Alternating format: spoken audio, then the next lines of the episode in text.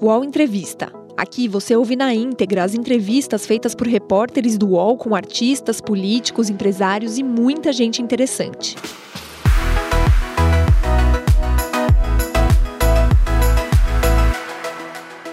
Olá, bom dia, 10 horas 5 minutos. Seja bem-vinda, seja bem-vindo ao nosso programa UOL Entrevista, a partir de agora.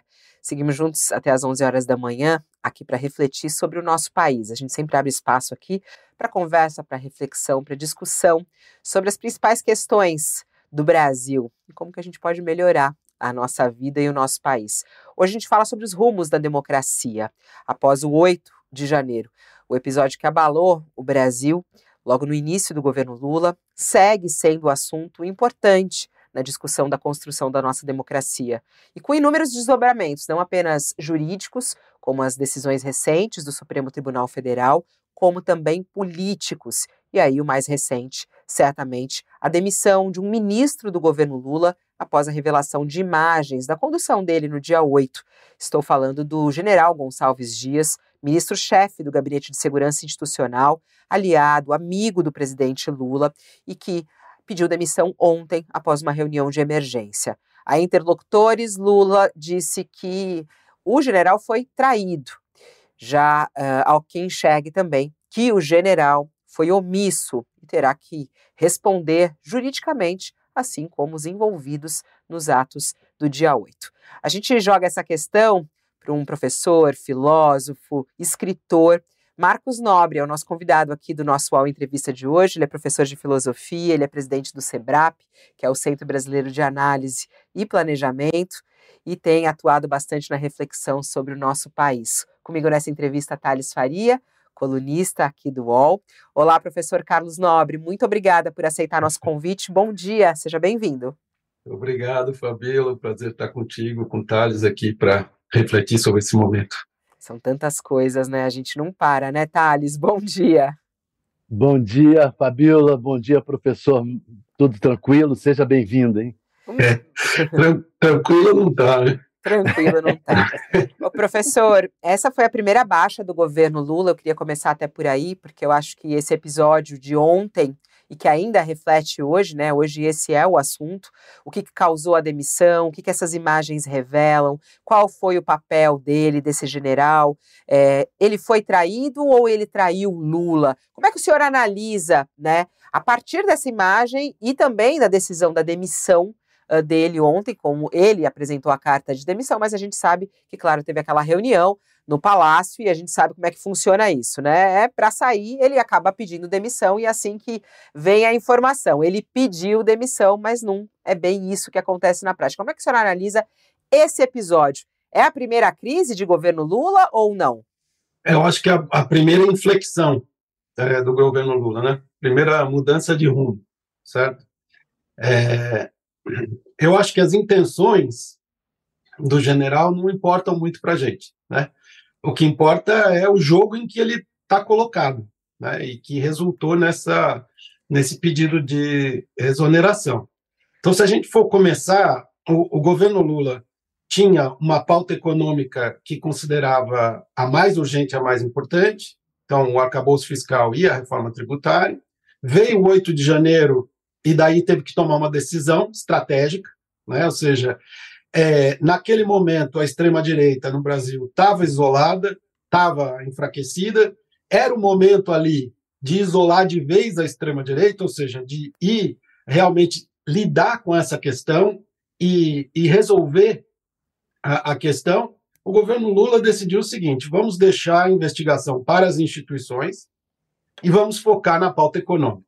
Foi essa a decisão é, mesmo sabendo que as instituições no Brasil não estão funcionando muito bem, certo? É, faz um tempo já. É, mas foi essa decisão política que o governo tomou. E o que acontece? Ah, nesse período, nós tivemos, por exemplo, o governador Ibanez Rocha, que reassumiu o governo do Distrito Federal. Ele tinha sido afastado. Ao mesmo tempo que o seu secretário de Segurança está preso. Então, assim, é difícil entender a lógica da coisa. Porque Veja, não é que o governador tivesse preso, mas ele estava afastado porque tinha uma investigação em curso. E o secretário está preso. Então, você fala assim: bom, quer dizer que então o subordinado fica preso e o governador volta, você entende? quando você é, terceiriza né, para as chamadas instituições a solução de um problema que é político, você tem esse tipo de problema. É o que aconteceu. A extrema-direita, ao longo do tempo, falou: olha, esse governo está é, tá fragilizado, tá certo? Porque ele não veio nos enfrentar. Como não veio nos enfrentar, nós vamos fazer do limão uma limonada. Nós vamos virar o jogo. Né? Porque, claro, que foi do interesse da extrema-direita divulgar, nesse momento, esse vídeo. Tá certo? E daí vamos obrigar o governo a jogar no nosso campo, que é o campo da CPMI, que vai sair a semana que vem sobre o, os atos de 8 de janeiro. E daí o que vai acontecer? É, o país vai ficar enlouquecido é, em torno dessa, dessa pauta, e a pauta econômica, a gente não sabe o que vai acontecer. Então, assim, o governo Lula tinha uma chance histórica de isolar a extrema-direita, ele achou melhor não fazer isso, porque senão achava que ia prejudicar a pauta econômica, agora se vê obrigado a enfrentar esse problema. Mas numa situação que ele não tem mais a, a vantagem que ele tinha em 8 de janeiro, entende? Então, é, é uma situação que é muito mais difícil, e daí preocupa o que vai acontecer com a pauta econômica. Então, eu acho que o, o general Dias ele foi pego nesse jogo, né? nessa virada de jogo que a extrema-direita fez para cima do governo Lula. Professor, o, o senhor, há, há, um tempo atrás, deu uma entrevista em que a, a, foi para a revista Continente, em que o senhor disse que é, disse no final da entrevista que nós não temos direito de baixar a guarda, né? É, o que ocorreu agora, parece que foi premonição, né? O que ocorreu agora parece. é que o governo Lula baixou a guarda para, é, para os militares, os bolsonaristas que ainda estão infiltrados dentro do governo, que é o que se vê. É, na sua, ou seja, essa traição, se foi houve a traição do, do general Gonçalves Dias ou dos subordinados dele, é pouco importa. Eu, eu, eu acredito até que seja dos subordinados dele. O Lula também acredita que seja dos subordinados dele. Mas é, está havendo traição dentro do governo. O senhor acha que isso daí vai é, pode acabar com o governo? Pode, podemos repetir o impeachment da Dilma Rousseff, por exemplo? Eu acho que não, Thales. Eu acho que não, não chegamos a esse ponto. Agora, é, o, a grande tática da extrema-direita é tumultuar, é produzir o caos. E conseguiram, certo? Então, eu, é, é, compreensível que o governo tenha tomado essa decisão lá no dia 9 de janeiro, de dizer, não, eu não vou tratar dessa questão, porque se eu tratar disso, o país só vai falar disso e eu não vou resolver os problemas econômicos. Acontece o seguinte, levou bola nas costas, certo? Levou bola nas costas, a extrema-direita virou o jogo e agora vai ter que enfrentar. Então, assim, é, era para ter discutido o artigo 142? Era, era para ter discutido o artigo 142 da Constituição e, e reposicionar do ponto de vista simbólico, porque tem uma simbologia muito grande você reformar a Constituição, do ponto de vista simbólico, você dizer, olha, as Forças Armadas têm este lugar na vida é, do Brasil. É um lugar super importante, mas é, não é um lugar a que as pessoas possam recorrer para dar um golpe, certo? Como se fez no 8 de janeiro. E assim por diante, quer dizer, teria que ter enfrentado politicamente a extrema-direita. Não fez, e agora está é, tá sofrendo a, as consequências. Então dá para então, entender que foi um erro do, do governo Lula na sua análise, na, nessa condução? Então, Fabiola, a questão é que é, erro ou acerto em política é, são apostas, tá certo? É, o, o, o, governo apostou que as instituições não estavam é, demasiadamente infiltradas e apodrecidas para funcionarem. E essa aposta se revelou equivocada. Nós, o senhor quer dizer estamos vendo pode quanto... voltar o bolsonarismo Sim. a tomar o poder. Como é? O senhor quer dizer com isso que pode voltar o bolsonarismo a tomar o poder? Olha, Thales, é o seguinte: ah, como você estava mencionando aí essa entrevista é, que eu dei para a revista Continente, é, nessa entrevista eu estou dizendo: olha, a gente não pode baixar a guarda nunca, porque a extrema-direita está sempre querendo dar um golpe. Certo? Tem gente que quer dar um golpe já, tem gente que tem, quer dar um golpe fazendo o impeachment do governo Lula e tem gente que quer dar um golpe ganhando a próxima eleição, certo? Mas quer dar o golpe. Então, assim, você não pode baixar a guarda. E você não pode achar que está tudo bem, tá certo? o governo Lula já tinha uma dificuldade grande, Fabiola, que era o seguinte: é um governo muito diferente dos anteriores, porque foi um governo que ganhou a eleição com frente ampla, tá certo? Tanto que você vê na, na reunião que você mencionou, Fabiola, estava lá o Geraldo Alckmin, certo? É uma coisa impensável nos outros governos Lula, tá? Então você tem uma frente ampla ali no governo. E é muito mais difícil você tornar esse governo coeso, porque tem muito mais forças ideologicamente perfiladas que estão dentro do governo. Então já era uma dificuldade. Foi por isso também que o governo Lula tomou a decisão de se concentrar na pauta econômica. Porque ele disse: olha, eu preciso fazer uma coesão dessa frente ampla em torno de uma determinada proposta econômica, porque é disso que depende o futuro do país e o futuro do próprio governo. Certo? Agora, é, é, é foi uma aposta baseada na ideia de que as instituições iam voltar a funcionar. É, e nós não estamos é, numa situação como essa. Né? As instituições estão funcionando de maneira disfuncional, vamos dizer assim. Né? Estão, estão mancando. Então, precisa de uma intervenção política nesse sentido.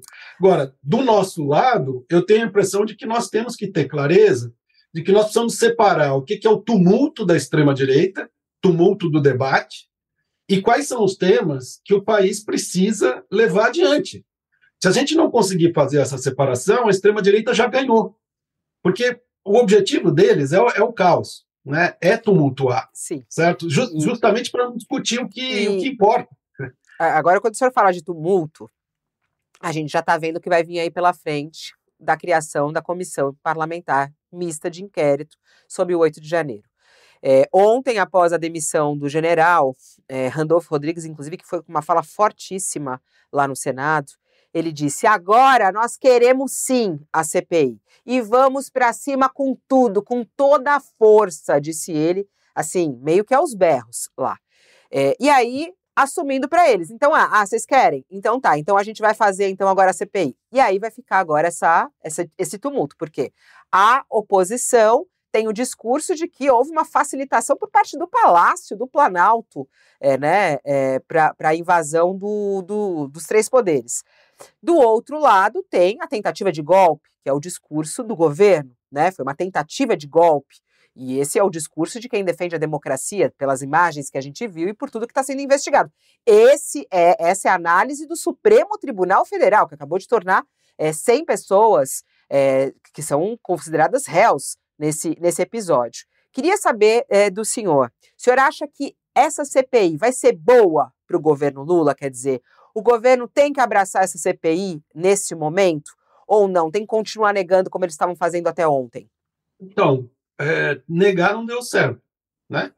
Então agora não tem muito jeito. É, não tem como dizer não, não vou nessa frente de batalha. Vai ter que ir.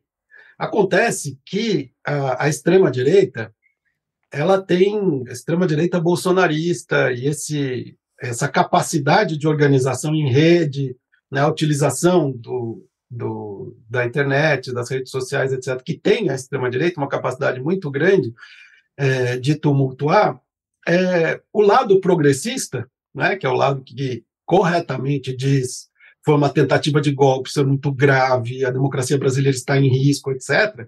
Esse lado é um lado que tenta argumentar racionalmente, né?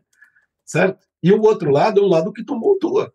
Professor, então, é, sabe, é desigual a, a, a, disputa nesse campo. Mas vai ser bom para o governo, professor, porque assim, acabamos de ouvir aqui o Miguel Reale Júnior, né, é, o jurista, e ele virou e falou assim: quer saber? Vai ser muito bom para o governo Lula essa CPI. Chega num bom momento para o governo. É, foi o que disse o, o professor Miguel Reale Júnior. É, a gente sabe de todos os desdobramentos, a, a implicação é, é, do, da agenda do Congresso, né, de uma CPI como essa, vai levantar muita coisa. Na análise do senhor, politicamente, para o governo Lula, começar um governo com uma CPI é bom? É, não é bom, mas não tem alternativa. Então, assim, vai ter que enfrentar. Teria sido melhor enfrentar isso no dia 9 de janeiro, certo? É, mas não foi essa a opção no dia 9 de janeiro. Tá? Então, agora vai enfrentar a mesma situação, só que em condições menos favoráveis. Tá? Em condições em que a extrema-direita bolsonarista equilibrou o jogo. Antes o jogo estava desequilibrado a favor do governo Lula, agora está equilibrado. Certo? Pois então, é. eu não acho que, que o resultado vai ser bom. Eu não vejo qualquer resultado bom nisso, a não ser o fato de que é uma oportunidade é, de se estabelecer a, a narrativa do golpe, uma narrativa racional, de uma tal maneira que você possa convencer as pessoas de que isso é muito grave e de que o país está em risco. É, vai acontecer isso? Não sei. Tá? A, a, a, expectativa que eu tenho não é das melhores, exatamente por causa do fato é, de a extrema-direita tumultuar. Eu queria fazer uma pergunta ao senhor, o senhor fala na extrema-direita, mas o senhor também trabalha com, é, trabalhou com, com, trabalha com conceito que é o do PMDBismo. Quer dizer, o MDB, o grande MDB, que sempre é, existiu, na, quase sempre existiu na política brasileira, pelo menos desde a da, da ditadura, e, e, e que é, é, na verdade, o centrão. Só que agora, o centrão se dividiu e o MDB foi para um lado e a turma do Arthur Lira, mais o, o bloco do Arthur Lira para outro. Como é que vai se comportar esse centrão dividido na CPI, na sua opinião, é, com esse quadro que está aí agora? É, Thales, a, a situação do ponto de vista da organização do Congresso é dramática para o governo Lula, certo? porque é, nós estamos com um problema de bloqueio do nosso modelo de governo, que é conhecido como presidencialismo de coalizão, certo? Eu chamo o presidencialismo de coalizão de PMDBismo, como você falou. É, só que o presidencialismo de coalizão ele pressupõe um desequilíbrio entre o executivo, a presidência da República e o Congresso. Desequilíbrio no seguinte sentido, de que o executivo tem mais poder do que o Congresso para formar uma coalizão. Ou seja, ele tem mais instrumentos para formar uma coalizão.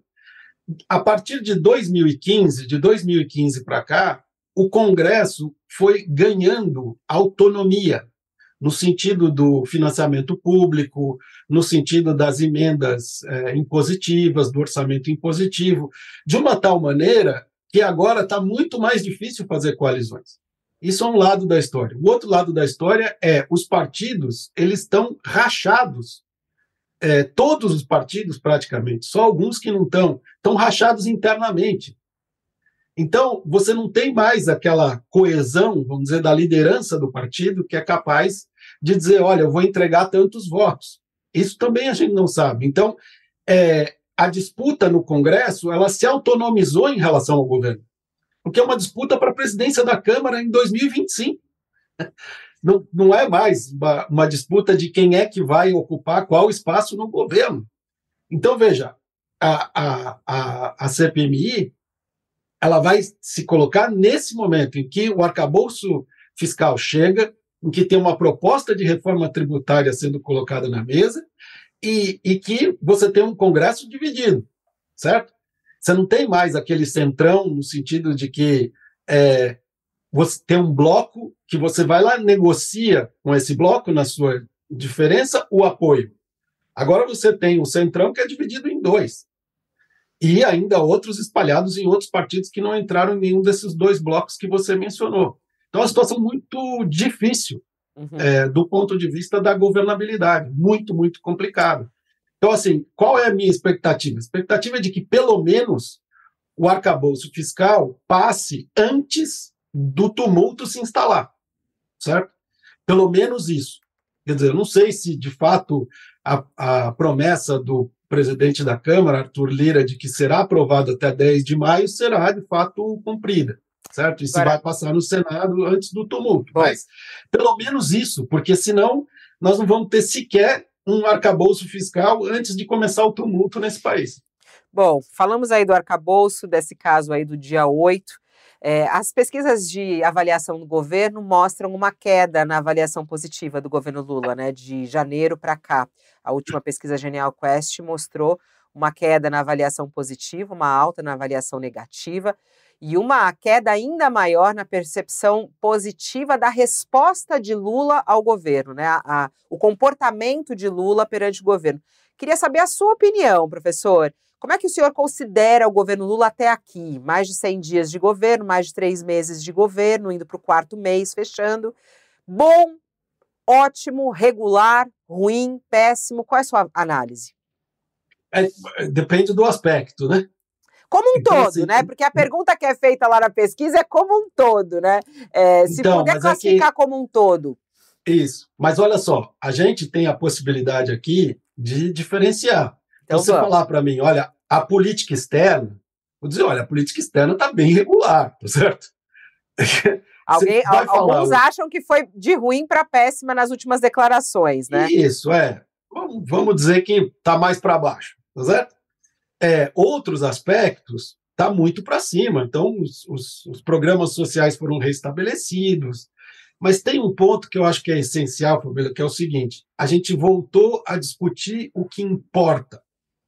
Nós não ficamos discutindo fogo de artifício, não ficamos discutindo factoide, e era a nossa vida no governo Bolsonaro. Nossa vida no governo Bolsonaro era discutir o absurdo, certo? Então, nós voltamos a ter uma agenda no país. E uma agenda que é uma agenda que tem sentido e que é necessária. São os problemas que a gente tem que enfrentar. Agora, o que, que acontece? Para isso, você precisa ter hegemonia no debate público, que foi o que o governo Lula conseguiu ter, né, nesses 100 dias, pouco mais, jamais, né?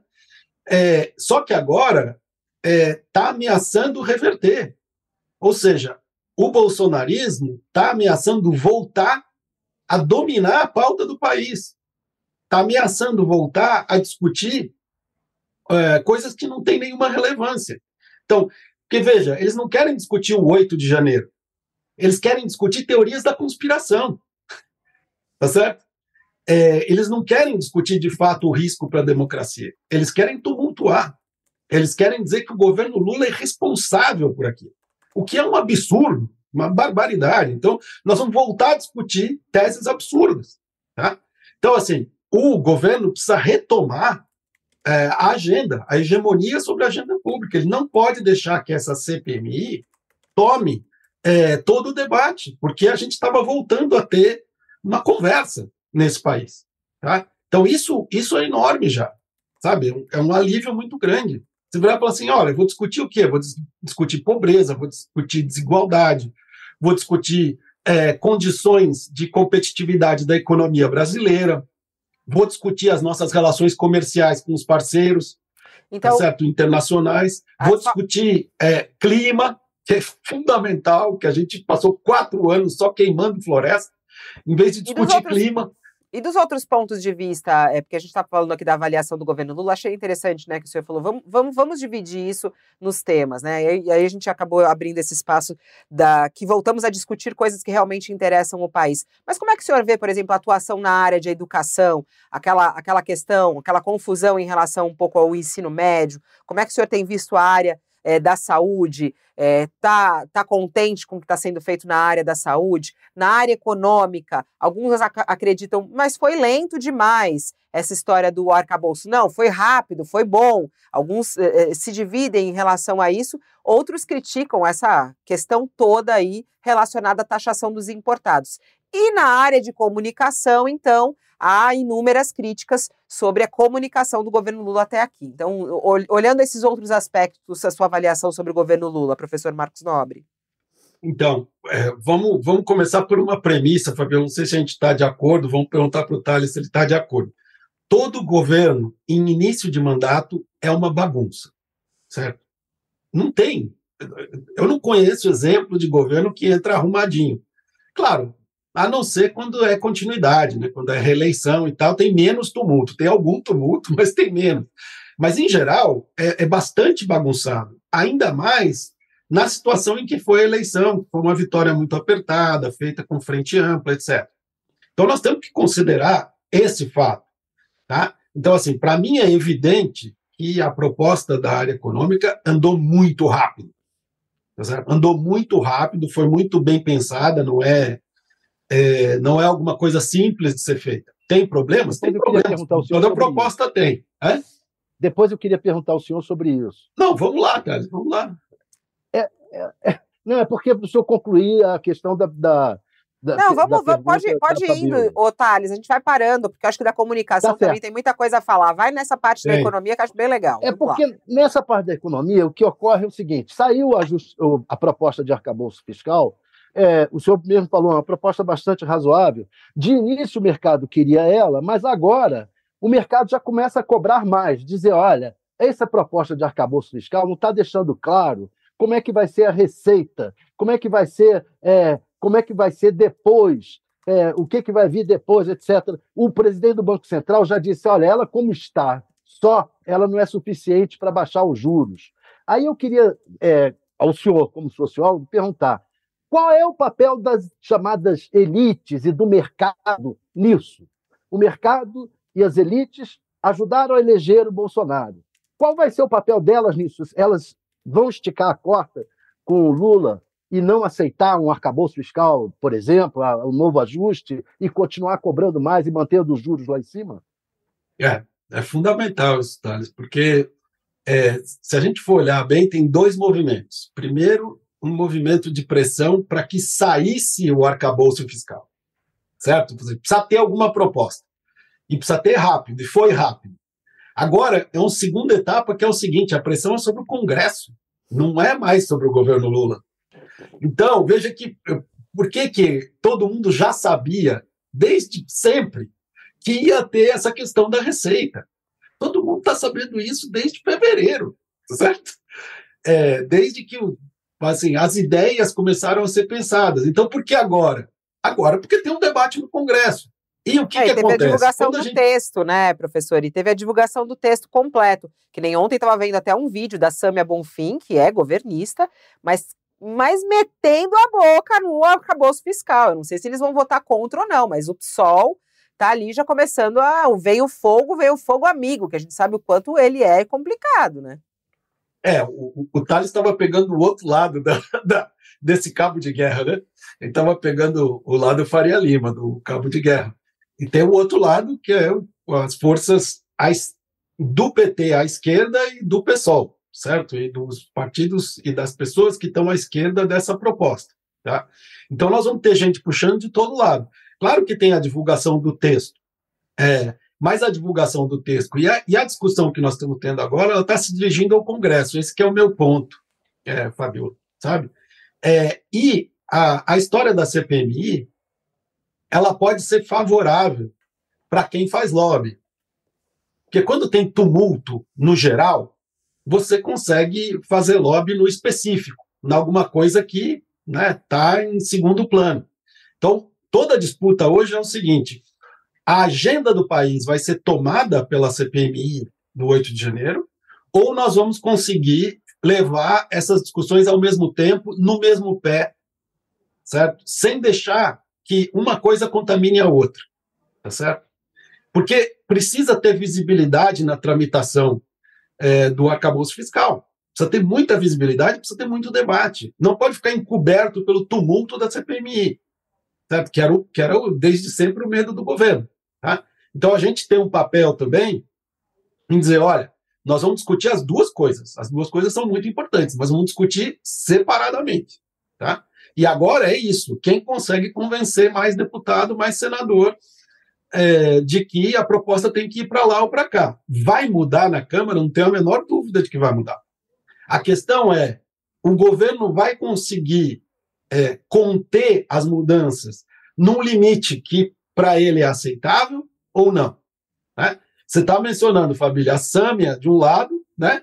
E o Thales mencionando a Faria Lima do outro. Então, o governo vai conseguir segurar aquilo que ele considera o mínimo aceitável ou não?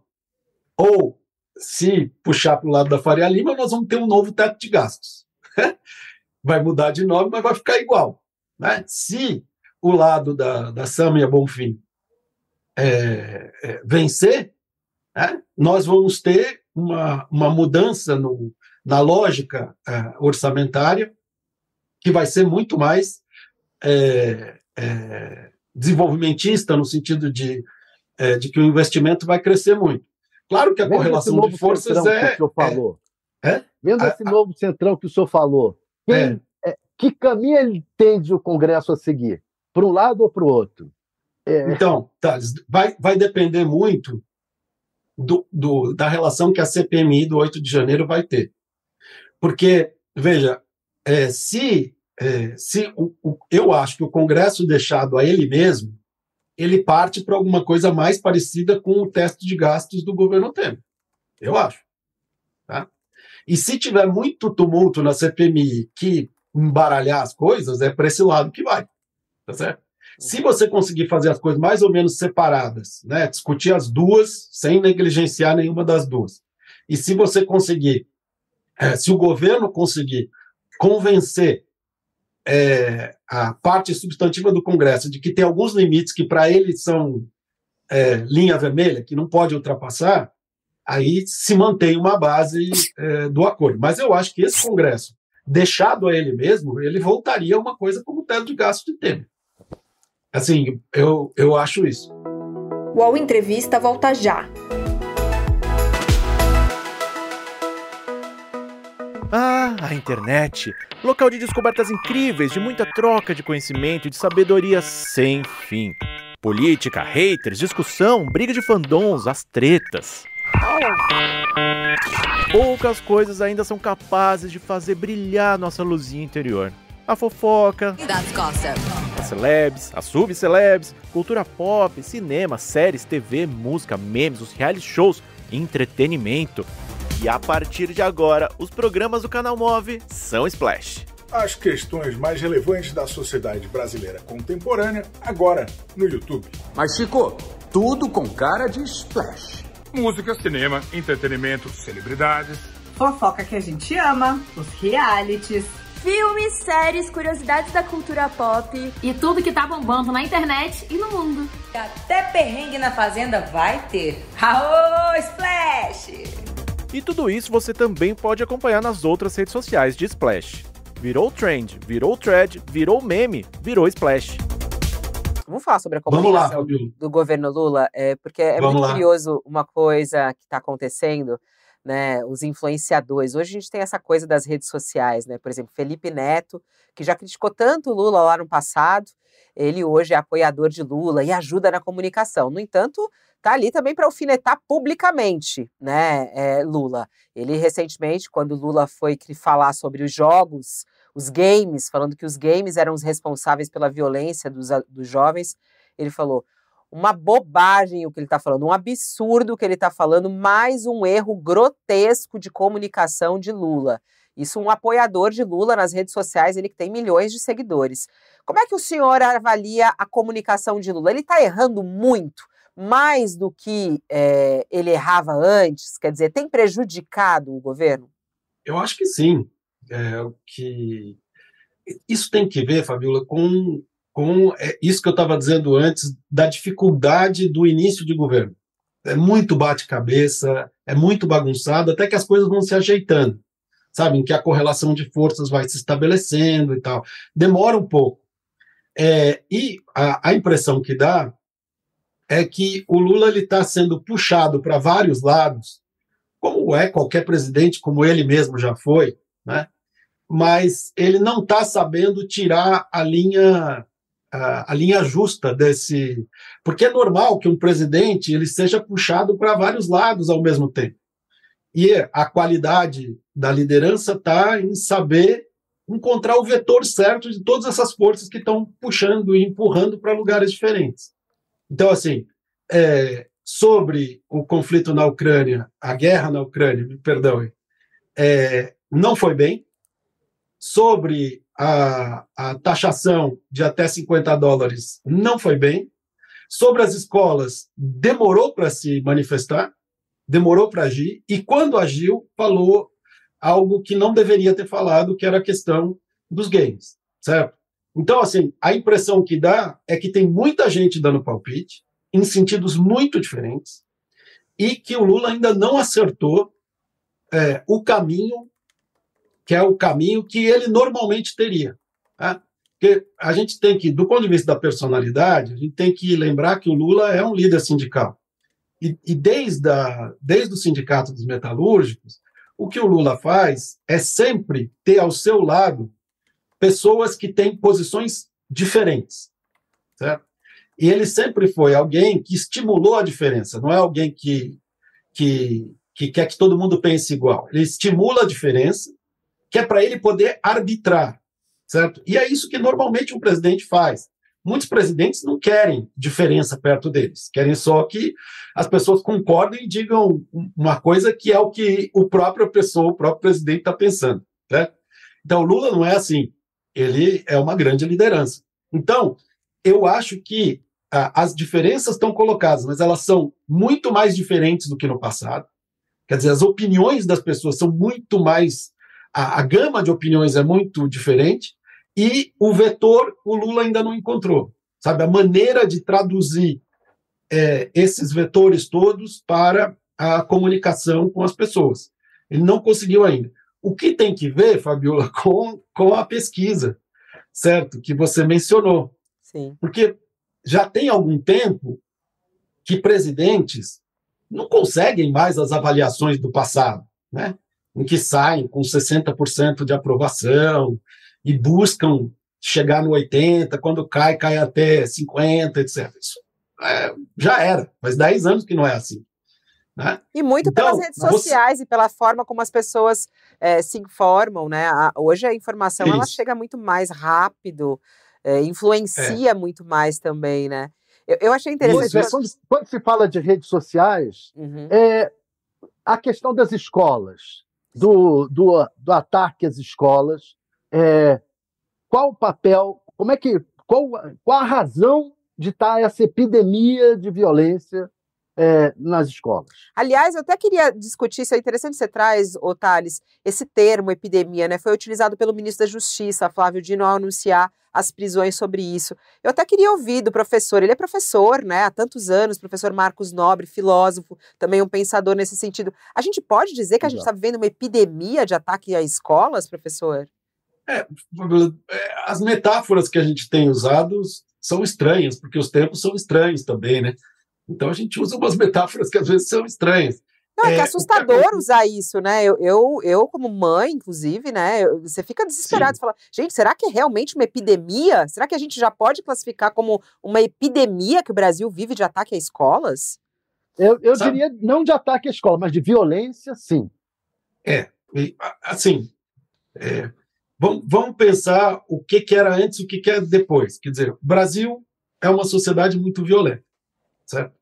Nós temos uma quantidade de homicídios por ano que é uma guerra, certo? Homicídios que têm é, que tem classe, que tem cor, que tem gênero, certo? A gente sabe disso, que tem idade, né? Muito violento o país. Agora, é, essa a, a, a violência na escola era uma coisa que a gente não tinha uma experiência, como é, por exemplo, a experiência nos Estados Unidos, infelizmente, dessa violência entrar na escola de uma maneira frequente, vamos dizer. Tá? Então, é claro que isso assusta. Né? E tem que assustar mesmo. Tá? Agora, uma coisa é assustar, a outra coisa é entrar em pânico. Certo? A gente tem que ter cuidado, a gente tem que ter bom senso, mas a gente não pode entrar em pânico. E qual certo? o papel das isso. redes sociais nisso? Aí o que acontece? Com as redes sociais, você tem a produção do pânico. Então, como é que você faz para evitar o pânico? É nesse momento que o poder político tem um papel que é fundamental, que é de chamar para si a responsabilidade e dizer: olha, não há razão para pânico. Vejam, é, olhem aqui os dados, olhem aqui e olhem as medidas que estão sendo tomadas para que isso não. O governo não está fazendo isso, tá? O governo não está fazendo é, isso, tá? Sim, Fabiola, chamou, chamou o governador. Chamou todos os envolvidos, tá certo? Para estabelecer uma política, é, como os estados também fizeram, que é o correto, tá certo? De você estabelecer medidas que sejam medidas razoáveis é, para você poder é, enfrentar essa situação, inclusive com prisões ou apreensões, né? como a gente viu. Certo? Então, existem medidas. Agora, demorou para reagir. Certo? E esse é o problema. Quando você tem uma situação de pânico, você precisa reagir muito rápido. Né? Então, a, a, o tempo de resposta ele não está sendo adequado. Tá? Agora, eu acho que, que, ele, que ele vai ser um tempo adequado. E também é, veja, do lado do governo é uma situação muito difícil, porque você assume e oito dias depois tem, um, tem uma tentativa de golpe, tá certo? é, você tem situações que são situações realmente de, de ruptura institucional, tá? Então, é, existe um aprendizado nesse período a ser feito. O governo vai aprender a lidar com essa nova situação?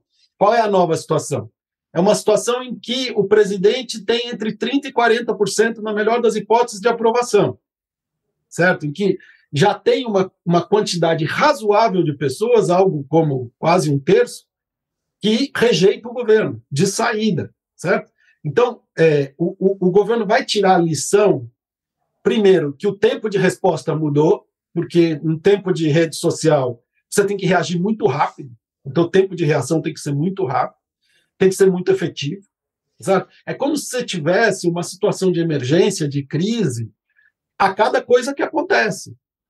E, e, tem que ser assim, o poder político tem que reagir ao tempo, que é o tempo da sociedade. Se o tempo da sociedade é esse, a reação tem que ser essa. É. Veja, não, não tudo, entende, Fabiola? Tem políticas Sim. que são políticas de médio prazo, eu, de longo prazo. Eu até quando questionei, porque eu acho que assim, quando, quando o senhor falou, né, de, de chegar e tranquilizar, a gente ouviu, claro, teve as reuniões, mas é, a, até o balanço que Flávio Dino fez é algo que deixa a gente muito preocupado. Imagina, 225 prisões. Quer dizer, essas pessoas estavam querendo realmente atacar as escolas, né? Olha quanta coisa que foi descoberta aí, deixando todo mundo muito apreensivo. Aliás, hoje, esse dia 20 de, de abril, é, muitas escolas amanheceram esvaziadas, porque rolou Exatamente. aí um monte de boatos de que haveria é, né, situações de violência nas escolas. E aí Lula ontem respondeu assim, a, a respeito desse 20 de, de abril, ele falou assim, cão que late, late no morde. É, quer dizer, é, tá, é, é, é, não sei se veio essa mensagem de tranquilidade do governo como um todo, sabe, em relação à questão das escolas. Apesar das ações, Lula é, falou da preocupação sobre isso, mandou os ministérios agirem, eles agiram, teve o chamamento dos, dos, dos governadores, mas será que a mensagem do governo federal, do governo do Brasil é é, estamos seguros, quer dizer, é, é, de tranquilidade? Eu não sei se veio essa mensagem, professor Carlos Nobre, é, Marcos Nobre. É, então, Fabiola, veja, se você como mãe não está se sentindo tranquila, é porque a mensagem não chegou, tá certo? É. E se ela não chegou, o governo tem que fazer uma autocrítica e ver no que, que ele errou. É, o, o que eu tô, o, o, o meu ponto aqui é o seguinte: não é simples é, reagir no tempo das redes sociais. Porque política de governo é uma coisa que é difícil de construir. Mas o governo precisa aprender que tem tempos diferentes. Tem um tempo de reação que é imediato para conter a crise, tem um tempo médio, tá certo? que é o de construção de respostas de médio prazo, e tem políticas que são políticas de Estado, que são permanentes. Então, o governo tem que saber lidar nesses três tempos. E o que você está me dizendo é: olha, no tempo curto, ele não soube lidar. Agora, a questão toda, que acho que mais importa, Fabiola, é o seguinte: é, o governo aprendeu, aprendeu com isso, com esses episódios todos, com o episódio da taxação, com o episódio das escolas, com o episódio da Ucrânia, o governo aprendeu é, como é que, que, que, tem que se portar nesse mundo novo das redes sociais. Se ele aprendeu, é? Diga, o que o senhor acha? O que o senhor acha? Aprendeu? Veja, eu, eu espero que sim, Thales, porque, veja, nós estamos falando de pessoas que têm muita experiência política, não, não são pessoas que nasceram ontem, tá certo? Então, elas, elas se formaram politicamente num mundo que não existe mais.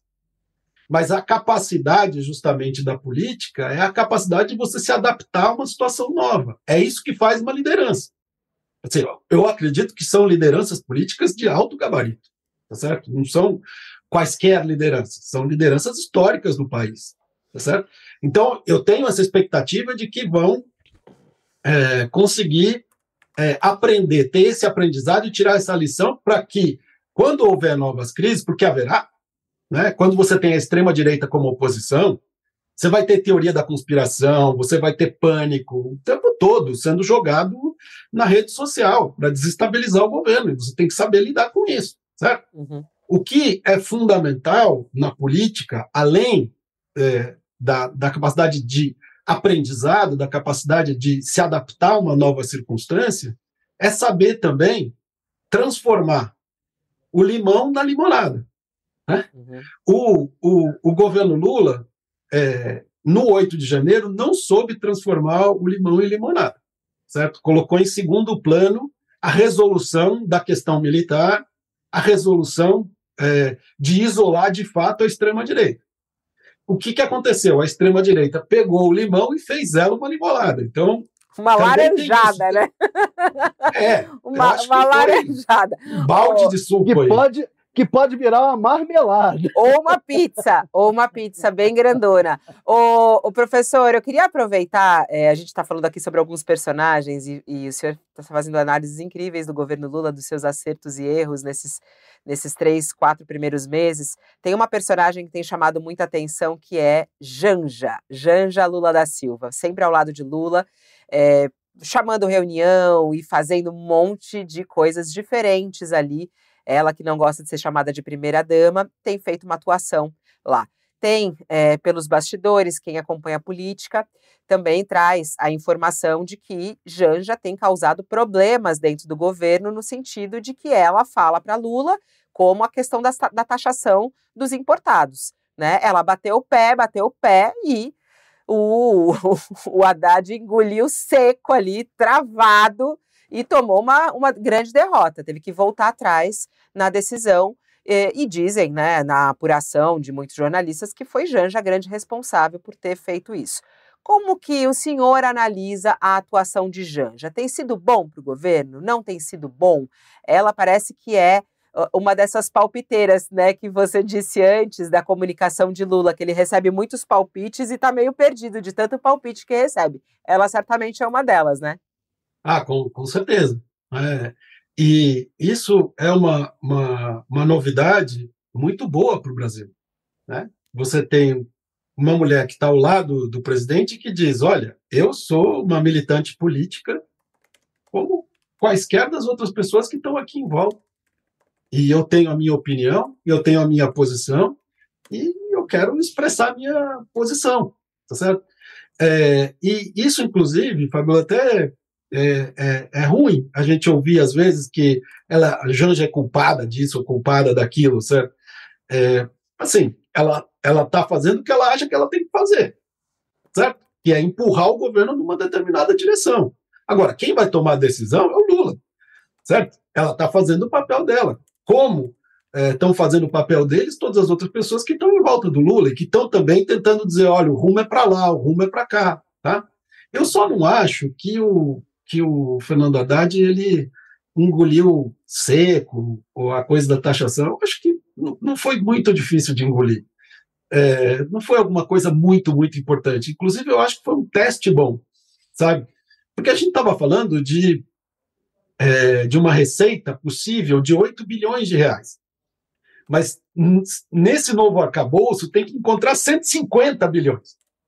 Então vamos dizer que nesse contexto, 8 não é muito. É importante? É, mas não é muito. Então, é, você ter um revertério nisso, eu acho que é muito importante. A gente estava falando da questão do aprendizado, por exemplo. Né? Então, assim, o governo aprendeu que tem que olhar é, para coisas que antes não olhavam, como, por exemplo, o fato de que as pessoas fazem importações de até 250 reais, tá certo? E que isso é toda uma economia que está por trás disso, e que a gente tem que olhar com cuidado, que a vida das pessoas que está em causa, para o bem e para o mal, sabe? Então, tem um pouco isso, e eu acho que tem também o fato de que uh, a Janja ela tem uma relação com a rede social que é muito mais próxima do que várias outras pessoas que estão em volta do Lula. Então, acho que ela tem isso também, de dizer, olha, é, preste atenção porque isso vai dar problema e tal. Agora, ela está fazendo o papel dela, como militante, como mulher, como pessoa. Tá? Quem vai tomar a decisão é o Lula. Né? Ela, então, ela... eu acho que é positivo ter várias influências, sabe, Fabíola? Ela, alguns dizem que ela, ela traz o Lula para esse tempo atual, assim, a, a Janja é uma mulher moderna, né, muito progressista, né, é, é perceptível isso, professor, até... Ah, acho é, que é, sim, é? muito claro, muito claro. Agora, é o que, que eu estava dizendo antes. É, em relação ao primeiro mandato do Lula, a quantidade de pessoas que tentam levá-lo para uma direção ou para outra e as posições são muito mais amplas do que ele tinha antes. Antes ele tinha assim o Palocci e o Zé Dirceu, sabe? é, que, né, e o governo se organizava um pouco nessas duas vertentes. Agora tem pelo menos umas cinco ou seis vertentes diferentes. Tá certo? O que corresponde também a uma correlação de força no governo em que o PT não é, é o único partido que está ali e as posições no governo não saem de, de rachas e de divisões internas ao PT. Elas são muito mais amplas. Tem as divisões do PT e tem várias outras pessoas que estão ali em volta. Tá certo? E o Lula agora tem que arbitrar entre muito mais posições. Então é muito mais difícil. Agora, também é um desafio muito interessante para um político. Tá? O que não pode acontecer é ignorar que você está numa situação completamente diferente. Eu acho que isso ninguém ignora no governo, muito menos o Lula. É, a gente tem Janja de um lado e Michele Bolsonaro do outro, atuando, crescendo isso.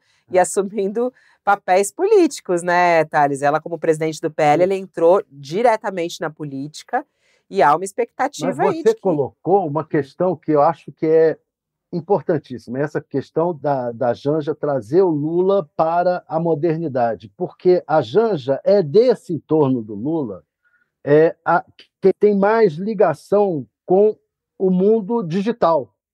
O senhor falou no Zé Dirceu, Palocci, a turma do PT, essa turma toda é analógica. A turma do entorno do Lula, até o ministro da Comunicação, Paulo Pimenta, essa turma toda é analógica. A Janja não, a Janja é digital. Ela traz e ela tem uma repercussão na internet.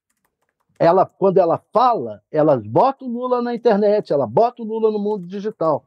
É, não acha que o governo, que o governo Lula como um todo, isso está precisando entrar mais nessa, nesse sair do mundo da visão analógica e entrar no digital. O bolsonarismo está no digital há muito tempo, por exemplo. Exato, é, assim, é, a, a extrema-direita está muito na frente, né? Em ocupação do espaço digital. É, e é por isso também, Fabíola, que eu acho Com que. ideias retrógradas, né, professor? É isso que é muito maluco, né? Mas veja, é, é, é a coisa de aproveitar a oportunidade, tá certo? Se o, se o algoritmo ele favorece quem faz escândalo, quem xinga, etc., ué, eu xingo e faço escândalo, faço tumulto, porque daí eu ganho mais clique, entende? E, e assim a extrema-direita ascendeu no mundo inteiro, pegando essa, essa brecha desse mundo novo, tá certo? E tem que ter uma resposta das forças progressistas, uma resposta à altura. Então, é, o que você está dizendo, Thales, é o seguinte: eu acho que a, a, a, imagem que eu queria dar era exatamente essa. Quer dizer, você tem uma passagem do mundo analógico para o mundo digital que é muito complicado, porque é, não adianta pessoas que faziam política tradicional dizerem agora eu vou me digitalizar. Não é assim que acontece. Tá certo? Tanto é que é, o, a candidatura Bolsonaro e o bolsonarismo nasceram já digitais. Tá certo? Era um projeto mesmo e um projeto com conexões com a extrema-direita mundial, certo? Que estava fazendo isso mais ou menos ao mesmo tempo, ali no começo dos anos 2010, tá certo? Mais ou menos há uns 11, é, 10, 11 anos, tá certo? Que começou isso. Então, é, precisa ter mais pessoas como a Janja, tá certo? Perto do Lula. Porque também é o seguinte, não pode ter só uma pessoa que representa esse novo mundo digital, porque esse novo mundo digital não tem oposição só. também. Certo? Então, você tem toda a razão que tem que ter um processo de digitalização é, da cabeça e da ação é, do governo, saber lidar com, com esse mundo. Tá? Não pode ter uma pessoa que é a Janja, Janja digitalizada e o resto que continua analógico. Não dá. Precisa ter mais pessoas, tá certo? É, eu, eu fico imaginando o pessoal ouvindo essa dentro do governo. Lula precisa de mais janjas. é. Vai causar. A Janja não deve gostar disso, né? Muita janja em volta do Lula. Mas... ah, não, mas enfim, posições diferentes. Tá certo? Posições diferentes, porque o mundo digital não é único também certo? Não, não existe uh, né, um profeta do mundo digital que pode dizer, olha, é assim que você tem que agir. Não dentro do mundo digital, como estratégia digital, se você tiver pessoas que realmente tão digitalizadas, elas vão te dizer, olha, tem três ou quatro possibilidades aqui nessa questão. Agora, né? é, então, é, é, interessante isso. Que... Fabiola, por exemplo, só a questão das escolas, tá certo? Uhum. É, o, o, por que, que o governo demorou a reagir? Porque demorou a entender que nas redes é, essa questão tinha se tornado uma questão é, emergencial e estava realmente na beira do pânico. Então, ou seja, está faltando escuta. Porque os mecanismos tradicionais de escuta, isso que o Thales chamou de analógico, quais são? Movimentos sociais, sindicatos, etc. É importante? É, continua sendo. Não é que o mundo acabou com, com, com o movimento social, continua existindo e é importante que seja. Inclusive, tem movimentos sociais que são digitais mesmo. Mas a escuta das redes é algo que precisa acontecer uhum. no governo. Aliás, Precisa. Nesse episódio, da, desse episódio das escolas, né, até hoje mais cedo estava conversando com o Josias de Souza, ele falando de Flávio Dino, o ministro forte de Lula, e ele tem ganhado destaque em todos os assuntos. E nesse das escolas, quem ganhou destaque foi Flávio Dino, o primeiro a agir, a apresentar resultado rápido nesse sentido. É, me chama a atenção um pouco, queria que eh, a sua análise se é isso mesmo, um pouco. Uh, está um pouco desaparecido, sem grande relevância, o papel do ministro da Educação, né? É, havia uma expectativa em relação a ele, né? Ao Camilo Santana. É, como é que tem sido a resposta do ministro da Educação na sua análise é, em relação a tudo mesmo? Olha, Fabiola, tem, tem uma coisa importante aí que é a, esse, esse protagonismo do ministro Flávio Dino se mostra, inclusive, no chefe interino do GSI agora, Sim, no Capelli, certo? Total. É a força. Então, veja, está indo para além é, daquilo que seria normalmente a atribuição do ministro da Justiça. Agora, é evidente que o Ministério da Educação participou daquela reunião em que foram tomadas aquelas medidas. Tá certo? Agora, a questão de protagonismo é uma questão que depende muito do tipo de inserção que a pessoa tem nas redes, do tipo de inserção que a pessoa tem no mundo digital. E nesse aspecto, o ministro Camilo Santana ele tem muito menos é, penetração, na minha visão, do que o ministro Paulo Dino certo? E, e visibilidade. Mas é, é, é, alguém que, as informações que eu tenho, é alguém que está trabalhando muito duro para recuperar as estruturas do Ministério, porque as estruturas do Ministério da Educação foram destruídas nos últimos quatro anos. Tá certo? Destruídas. Não que os outros ministérios não tenham sido também, mas existem graus. E no caso de meio ambiente, educação, é, foi muito catastrófico, Fabiola. Então, o trabalho de reconstrução do ministro Camilo Santana é muito grande. Então, eu até consigo compreender isso, tá? de que a, a visibilidade seja do Flávio Dino nesse momento, certo? Mas eu, eu, eu, dado o trabalho que Camilo Santana teve no Ceará, eu entendo que a gente tem que ter boas expectativas do trabalho dele. Essa é a minha perspectiva.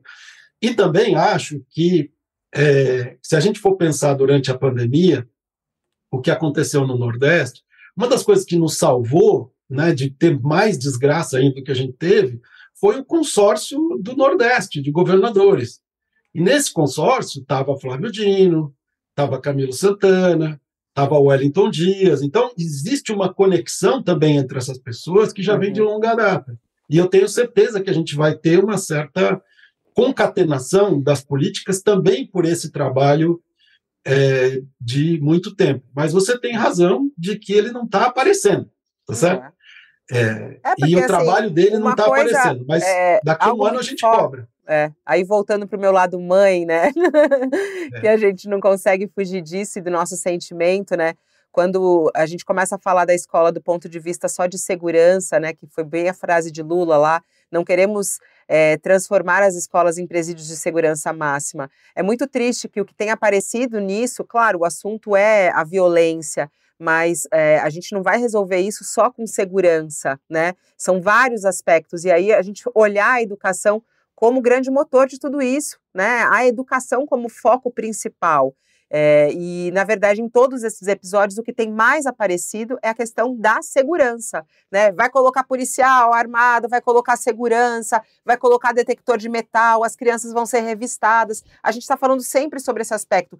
Prisão, apreensão de menores, quer dizer, essas, esses menores que estão sendo apreendidos, será que eles estão sendo cuidados emocionalmente? Hoje eu estava ouvindo algumas reportagens falando sobre vários episódios que aparecem nas escolas de conflitos, né, emoção. Como é que está a emoção dessas crianças? Elas estão sendo tratadas, estão sendo olhadas? Eu sinto falta da parte do governo federal nesse sentido, da parte da educação, na parte da saúde mental. Cadê a questão da saúde mental, né? Está é, sendo falado muito sobre segurança. E o restante, que é o foco muito importante de ser tratado nesse momento? Não sei, é um pouco da minha percepção. Você tem toda a razão, Fabio.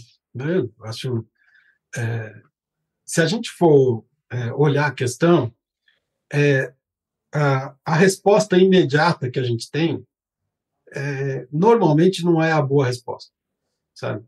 Então, assim, colocar um policial em cada sala de aula, subir muro, colocar câmera, detector de metal, não sei o quê. Nos lugares em que isso foi tentado, por exemplo, nos Estados Unidos, não deu certo. Né? E você tem um processo de é, militarização das escolas, no limite, que é prejudicial ao aprendizado. A escola tem que ser um lugar é, de, de liberdade, de criação, de inventividade, de experimentação, em que a, as crianças se protegidas. E protegido não significa protegido por um revólver. Né? Protegido pelo afeto das pessoas que estão em volta. Isso. E daí a gente chega onde? A gente chega na tua questão. Quer dizer, finalmente as pessoas olham e falam: olha, é, é, psicólogos, psicólogas, psicologia, psiquiatria, é importante. Assim, é fundamental. É. Né? O, o, que, qual é a minha impressão, Fábio? Tem um lado de apreensão de menores, de prisão de quem é maior. É importante, eu acho que é importante. Por que, eu acho que é importante? porque isso vai permitir às polícias desenvolver mecanismos de inteligência que hoje não tem, entende? Para prevenir eventos. Tá? Uhum. Então, isso vai ser importante. Essas investigações vão trazer dados e vão trazer mecanismos é, novos de investigação. Então, nesse lado, eu acho importante, não acho que é uma coisa que a gente deva é, menosprezar. Mas tem um outro lado, que é o seguinte: no fundo, a gente não se recuperou da pandemia do ponto de vista escolar. A, a, as nossas crianças elas estão com déficit de aprendizado muito grande, de pelo menos dois anos. E nós temos de produzir aula de reforço, nós temos que produzir, é, dar a essas crianças e adolescentes a possibilidade de é, recuperarem aquilo que elas perderam tá certo? Mesmo que isso demore um pouco, mas nós temos que dar essas condições. Então, essa situação é uma situação em que o afeto, para falar é, na expressão anterior, ele ficou um pouco rompido, tanto pela falta de convivência física, como também a história de não saber, olha, eu, o que, que esperam de mim? O que, que esperam que eu saiba? O que, que eu espero que eu faça no Enem? O que, que eu faça numa prova? Então, tem uma segurança, insegurança é, da parte de crianças e adolescentes que precisa ser é, tratada, certo? Isso tem dois lados. Um é o que você falou, o Ministério da Educação tem que falar alguma coisa, né? Nós não podemos ficar parados nessa situação do ensino médio como a gente está, né? Nós temos que avançar nisso, tá certo? E tem um outro lado, quer dizer, olha, é, a pandemia deixou sequelas, e deixou sequelas do ponto de vista da saúde mental das pessoas, não só de crianças e adolescentes, de professores, da merendeira, é, da pessoa que, que limpa a escola, sabe? É, esse tipo de coisa, se falar assim, olha, isso é importante. E tirar o tabu disso, tá certo? E dizer, olha, é, nós temos que tratar das pessoas, porque as pessoas precisam se sentir acolhidas, precisam se sentir escutadas e precisam sentir que elas estão protegidas por afeto, não por arma. Porque arma, o que ela faz, é produzir mais insegurança. É isso que é o paradoxo da história. Quanto mais arma você põe, mais inseguro todo mundo fica certo? Não resolve o problema. Resolve o problema é afeto. Sinto é muito isso. dizer isso. Que lindo. É isso. é isso, no lugar da arma, o afeto. É, enquanto eu estava falando, até que eu falei do, do ministro da Educação, até tem um educador participando aqui que falou: Fabiola, é preciso também dar uma olhada é, no que o ministro pegou um ministério que foi destruído. Isso é verdade, né? Os últimos é quatro é anos foi de destruição é do Ministério da Educação. A gente que teve um pastor é, que negociava ali, que inclusive chegou a ser preso, né, com uma arma, ele estava com uma arma que disparou no aeroporto, a gente não pode negar isso, ministro da Educação do governo Bolsonaro. Então, quer dizer, é, foi realmente um momento de destruição do Ministério da Educação e Camilo Santana pega um ministério que foi destruído e está reestruturando tudo isso não é uma tarefa simples, ainda mais quando a gente fala de tantos agentes envolvidos na educação. Professor Marcos Nobre, olha, a gente ultrapassou todo o tempo aqui, já são 11h10, mas foi muito gostosa a nossa conversa, a gente pôde refletir aqui sobre alguns pontos fundamentais de pensar o nosso Brasil. Muito obrigada por estar aqui conosco, um beijo e até a próxima. Um beijo, obrigado pelo convite, abraço, Thales, até a próxima. Tchau. Thales. Por falar em afeto, por é. falar em afeto, um abraço e um beijo para os dois. Um abraço, Thales, querido. Bom final de semana para você, feriado. Até.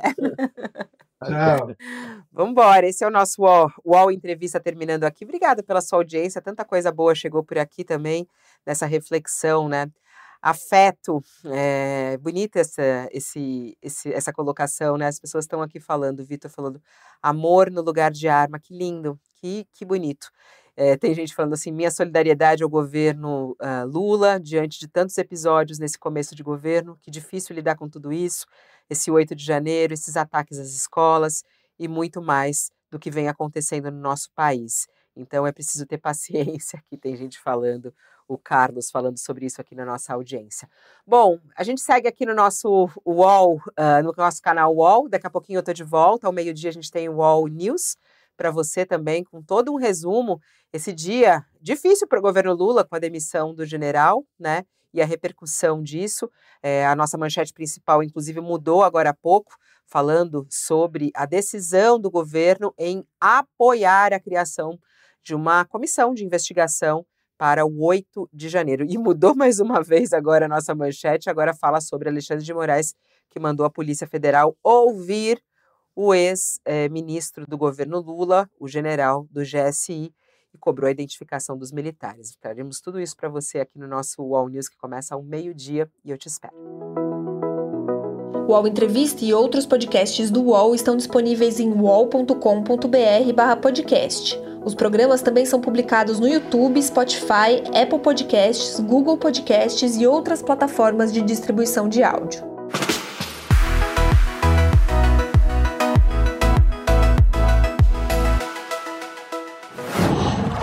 whoa.